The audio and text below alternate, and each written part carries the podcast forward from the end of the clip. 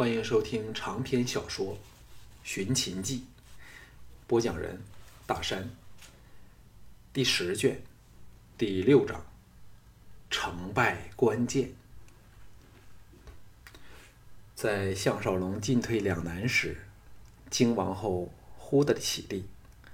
当他以为这贵妇要拂袖而去时，他却轻移玉步，到了窗台处，长长吁出一口气，呆望着窗外日照下的花草亭榭。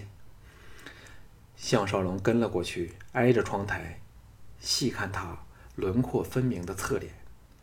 他虽然脸泛桃红，但俏目却射出迷醉在逝去了的记忆中的神色，忽明忽暗。沉浸在正不住涌上心潮的喜怒哀乐中，项少龙肯定药力正发挥着作用，激起了他平时深藏与压抑着的情绪，才使他忘了赵项少龙来是要逼他陷害赵雅的本意。现在这个赵后情况有点像被催眠了，又或是像是服食了能影响精神的药物，表现出了平时不会有的反应，自制力和戒备心都大幅下降。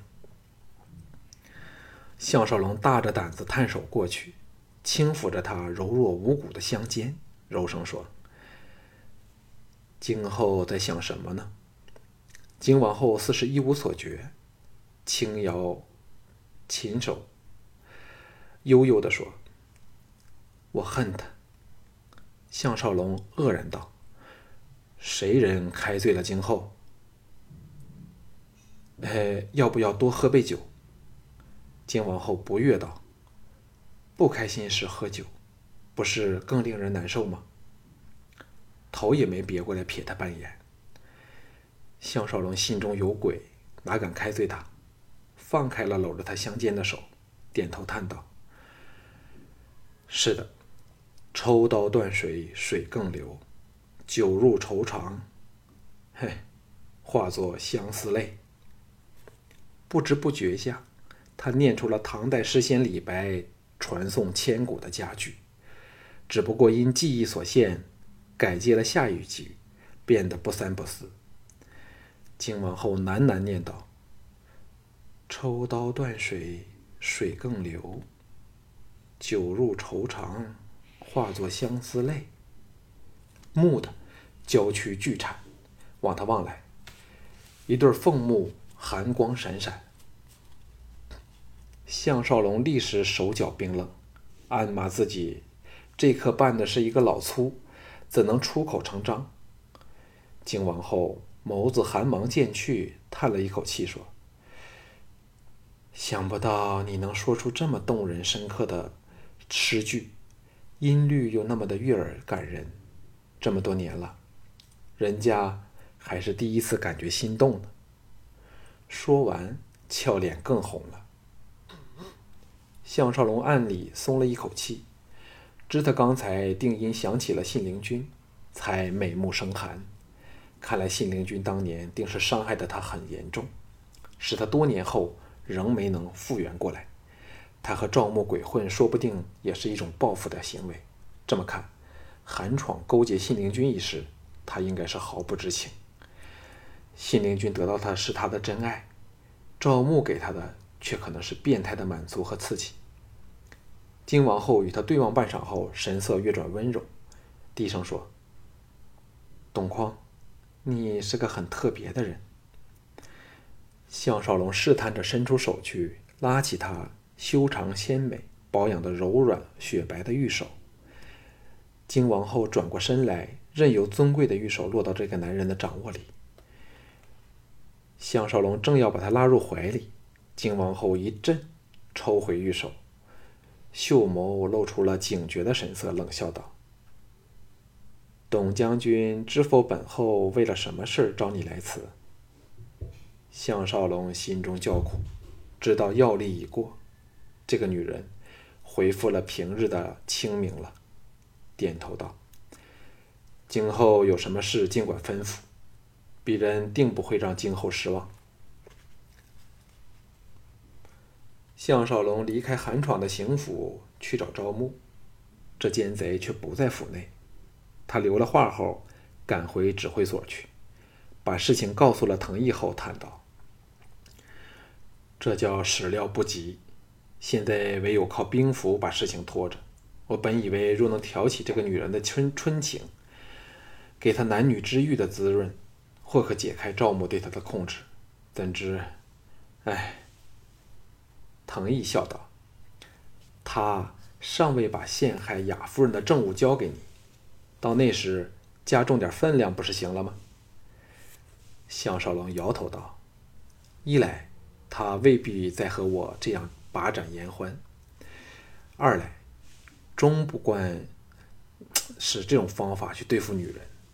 算了吧，还是劝雅儿先离开邯郸，好使我们少一个顾虑。”藤义道：“刚才季才女派人来通知我们。”说知会了孝成王关于他明早回魏的事儿，照我看，他的离去会引起震动和揣测，尤其是李渊和龙阳君两人。项少龙当然明白他的意思，李渊这种自私自利、不择手段的人，自是不肯失去来到嘴边的美食，而龙阳君则会怀疑季嫣然离赵的目的是要与他项少龙会合，所以。季嫣然的离去绝不会是顺风顺水的。唐毅又道：“你不用担心嫣然的事儿，我早有了妥善安排。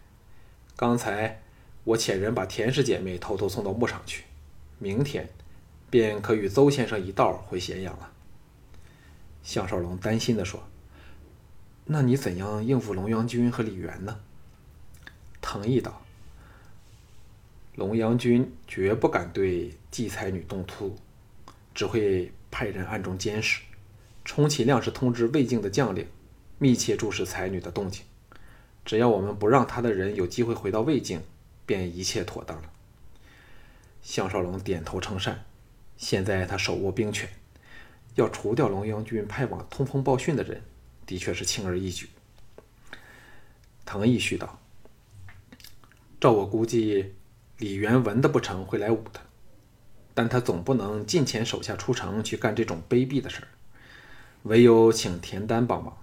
我会亲带一队赵兵护送季才女和邹先生，到了城外再布下假局，使他们改道往韩国去，那就什么问题都解决了。项少龙笑道：“嫣然绝非是弱智女流，有足够的才智和力量保护自己。这事儿，我看由大哥去办已经非常妥当了。”我还要你在这里监视着赵明雄等人，凡在赵明雄那张名单上的人，我们都要格外留神呐。藤毅说：“有件事儿到现在我依然想不通，就是赵牧何须引骑兵入城呢？那只会给人拿着把柄。假如金王后真的违他命是从，孝成王一死，权力就落到他手上了，要除去李牧和廉颇也非难事儿。”更何况是郭开程序之辈了。照我看，他始终是猜疑靖王后，而你只是他想利用的棋子而已。他属意的人应是赵明雄，而非你这个外人。事后他可诬陷是你开门让其人入场的，甚至他会借此一举把田丹和李元除去。没有人比赵牧更清楚齐楚两国对三晋的野心了。项少龙沉吟片上，点头说。二哥之言很有道理，赵牧绝不会满意我那种独断独行的作风。不过情况太复杂了，田丹和李渊自也有瞒着赵牧有阴谋。现在我们只能兵来将挡，水来土掩，看准一个机会，立即掳走赵牧。所以目前最急切的就是劝雅儿先离开邯郸，那一切都好办了。此时下人来报，赵牧亲自来找他。两人均感愕然。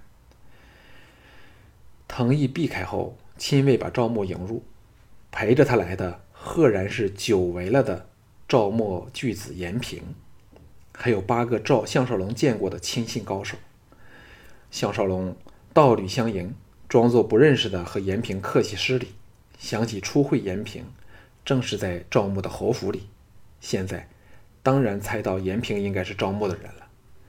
这赵默巨子瘦削了许多，但眼神更锐利了。显然，在拜于他剑下后，曾潜修苦练了一段时间，不但养好了伤势，功夫还精进了。项少龙不禁大感头痛。若有严平和赵默的人贴身保着、保护着赵默，要对付这个奸贼就更困难了。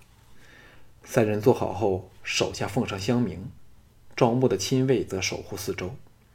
赵牧干咳一声说：“嗯，巨子是本侯特别请来对付项少龙的人，他下面有三百徒众，人人身手高强。项少龙不来则已，否则休想有命离去。”项少龙忙装出满腔高兴的模样，说：“巨子有什么用得上我董匡的地方，尽管吩咐。”延平皮肉不动的笑了笑，沉声说：“自从侯爷通知本子项少龙会来邯郸一事后，我们便守着各处关口，待他投进罗网里来。结果连他的影子都摸不着，此事奇怪之极。”但据消息说，项少龙目前的确不在咸阳。赵牧插入说：“项少龙在邯郸附近伤人逃走后，巨子曾率人直追至魏境，却没有发现任何痕迹，所以巨子推测项少龙应是仍在这里。岳成之死也应与他有关系。”项少龙心中凛然，难怪。赵牧一直是对自己来邯郸一事不大着急，原来另有严平和他的手下在对付自己。幸好赵牧对他回复信任，所以才肯让他项少龙知悉延平的存在。他实在太大意了，竟然忽略了延平这个大仇家。延平双目寒若冰雪，冷然说：“我们曾遍搜城外附近的山野和村落，均发现不到他的踪影。”唯一的解释就是他已到了城内，还有人包庇着他。项少龙故作骇然道：“巨子的推断极有道理，不知巨子心目中哪些人最有嫌疑呢？”严平望了赵牧一眼后才说：“只有赵雅才有能力，也有理由包庇项少龙。但我曾多入多次进入夫人府，还是一无所得。可是本子仍深信赵雅有最大的嫌疑。”项少龙道：“让鄙人派手下日夜监视着他吧，我才不信拿不着他的把柄。”哼，还说只对我一个人好，原来只是拿我做掩饰，暗里和旧情人私通。赵牧道：“巨子也这么推断，不过赵雅的事儿由巨子处理好了。若用你的人，定瞒不过赵雅的家将。”严平长身而起道：“董将军失陪了。”本人还有事去办。项少龙陪着他往大门走去时，严平低声道：“项少龙绝不敢久留在此，我看他这几天定会出手对付侯爷。只要我们安排的好，哪怕他不掉进陷阱里来。”项少龙唯唯诺诺，却是心中叫苦。如果严平十二个时辰、二十四小时的贴身保护着赵牧，他的计划便要难上加难了。送走了严平后，项少龙回到了赵牧身旁，低声说出了荆王后要他陷害赵雅的事儿，皱眉道：“赵雅这种淫妇，杀了都不可惜。问题在我，始终是由他推荐给孝成王的。牵一发动全身，如果孝成王不肯将兵符交给我，又或欠了他在孝孝成王跟前说话，这影响了我们的大计。”那就不妙了。赵牧显然对他这么听话，把金王后的事儿都告诉他，刚感到很满意，微笑道：“何时取得兵符，便何时对付赵雅。金王后那处暂时拖着，哼，我已部署好一切，随时可以把整个赵国接收过来。现在唯一的问题就是孝成王防备的很严密，禁卫仍给他牢牢的握在手上。”不过，文的不成就来武的。总之，在李牧回来前，定要送他归天。项少龙闻言恍然大悟，明白了赵牧的诡计。文的自是指以毒杀的手段使孝成王像是因病致死的样子，那是上上之计。而赵牧和金王后应是一直设法想这样做，只是到了这一刻仍未有成功。孝成王深悉赵牧用不药的手段，所以不会让他那么容易得逞。武的就是发动兵变，强攻入宫，杀死孝成王，再册立荆王后的儿子。这本是下下之策。那时他便要依赖齐人做后盾，对付正带兵赶回来的李牧了。赵牧压低声音说：“无论文来武往，我均想出了万全之策。迟些再跟你说吧。我这几天要多见点孝成王，他的耳朵很软，说多几句，说不定就会把调兵遣将之权全交了给你。”顿了顿说：“听说季才女要回魏了，比龙阳君还要早，你知道此事吗？”项少龙装作大吃一惊，失声道：“什么？”赵默笑道：“对我们来说，这是个好消息。李渊定不肯放走这天上下凡来的仙女儿。若他亲自追去动粗，我们便有干掉他的机会了。事后还可推说是丧命于美人剑下，他做了鬼也风流嘞。”项少龙听得目瞪口呆，这才明白为何到现在。孝成王也不敢对赵牧轻举妄动，因为这奸贼确有他一套狠辣的手段。抵达夫人府后，赵雅把他带到了那难忘的小楼去。项少龙见他秀眸红肿，显示刚哭过，奇道：“发生了什么事儿？” 赵雅伏入他怀里，呜咽道：“我刚和王兄吵了一架。”项少龙劝得他平复下来后，赵雅才说：“今早你告诉了人家今后与赵牧暗中勾结的事后，我忍不住入宫见王兄，请他小心身边的人。岂知他却以为我是怪他搭上了郭开，大动肝火。人家一气之下，痛陈他不知知人善用。他却说我仍忘情不了你。”项少龙大叫不妙，紧张地说。那你有没有说出金王后的事儿？赵雅摇头叹道：“说出来有什么用？又没有真凭实据，他只会当雅儿要诬陷诬陷那个女人。”孝少龙这趟来，本是要劝他离赵，但现在看他那凄凉的模样，怎说得出口来呢？一时间欲言无语。赵雅抬起头来，苦笑道。这次吵的真是时候，雅儿刚回到这里，王兄的诏书便到了，命雅儿代表他到大梁去，明天要立即启程，可与嫣然小姐做个伴儿了。项少龙一呆道：“到大梁干嘛？你不怕信陵君吗？”赵雅伸手抚上他的脸颊，爱怜地说：“幸好仍有你担心人家，否则雅儿情愿自尽好了。”金汤，我到大梁后，表面是要将四公主送去送给嫁给魏国的太子，代替你的倩儿，但其实却是一桩交易，因为嫁妆里指明要一份鲁公秘录的母本。龙阳君这次来，其中一个使命就是谈判这这个婚约。项少龙不解地说：“为何你王兄要屈服呢？”赵雅叹道。他是迫不得已，齐楚两国对他有很大的压力。若没有魏安离的支持，他只靠韩国怎么应付得了？他早就想差人家去，只是人家知道你会回来，怎肯怎也不肯答应罢了。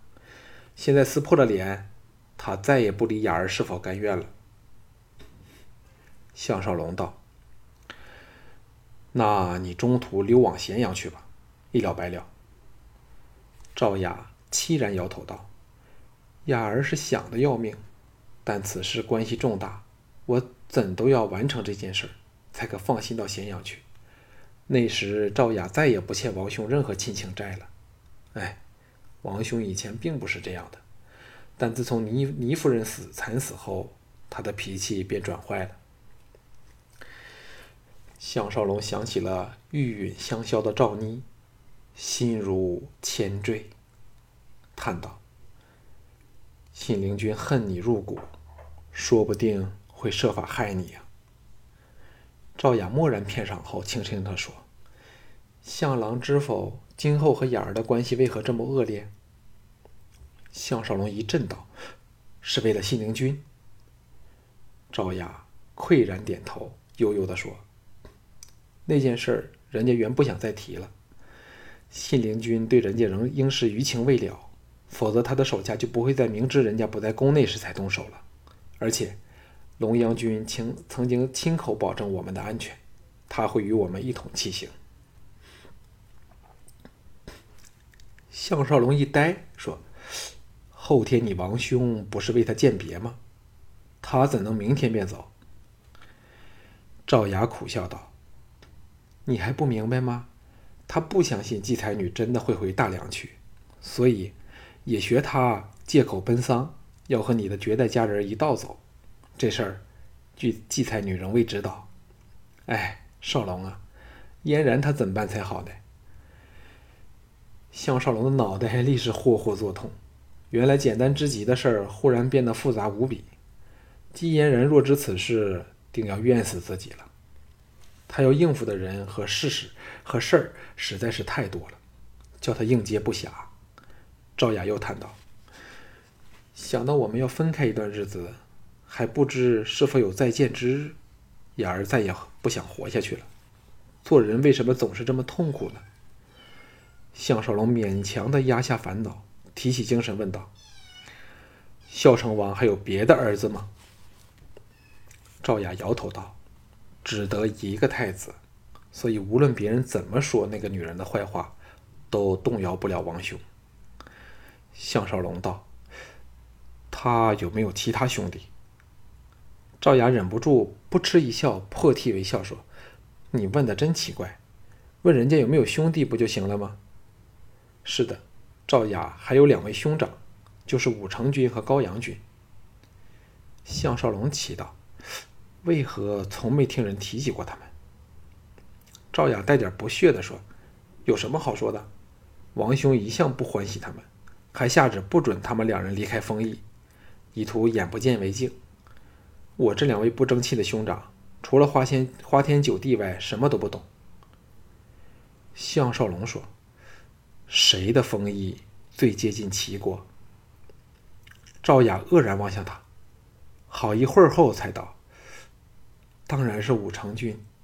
武城离齐境只有数天路程，快马两日可达。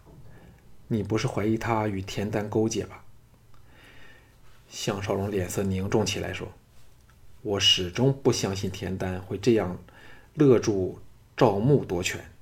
若我是田丹。”没理由相信赵牧能控制京后，而京后也不会轻易除轻易的除去支撑着赵国的两大名将，所以只有说动了武成军，他便可借此良机，一股脑的把赵牧、京后和太子等全部宰掉，再把责任推到赵牧身上，又借武成君的手害死李牧和廉颇，那你们的大赵就是他的囊中之物了。在这种情况下，他定要设法先把我除掉。以他的精明厉害，绝不会相信我肯为他卖卖命的。赵雅想了想，色便道：“少龙，你这番话很有道理。我这兄长却是个见利忘义、利益熏心的顽愚顽之徒，怎么办才好呢？”项少龙笑道：“不理这事儿是真是假，田丹可以诬害你。”我们也可以诬害他，千万别把此事告诉任何人，我自有把握应付。现在你抛开一切心事，明天乖乖的离开这里，尽量留在大梁等我的消息，莫要回来。赵雅咬着唇皮说：“今晚你不陪人家吗？”项少龙吻了吻他脸蛋儿，笑道：“来日方长，这几天乃是成败的关键。”我实不宜沉于逸乐，你知否暗中有人在监视着你呢？当下把延平的事儿说了出来，又安慰了他一番后，立即进宫觐见孝成王。哪知内侍说孝成王身体不适，去后宫休息去了。项少龙把心一横，索性去见金王后。忽然间，他醒悟到这次邯郸之役的成败。已记在这狡猾的赵国王后身上了。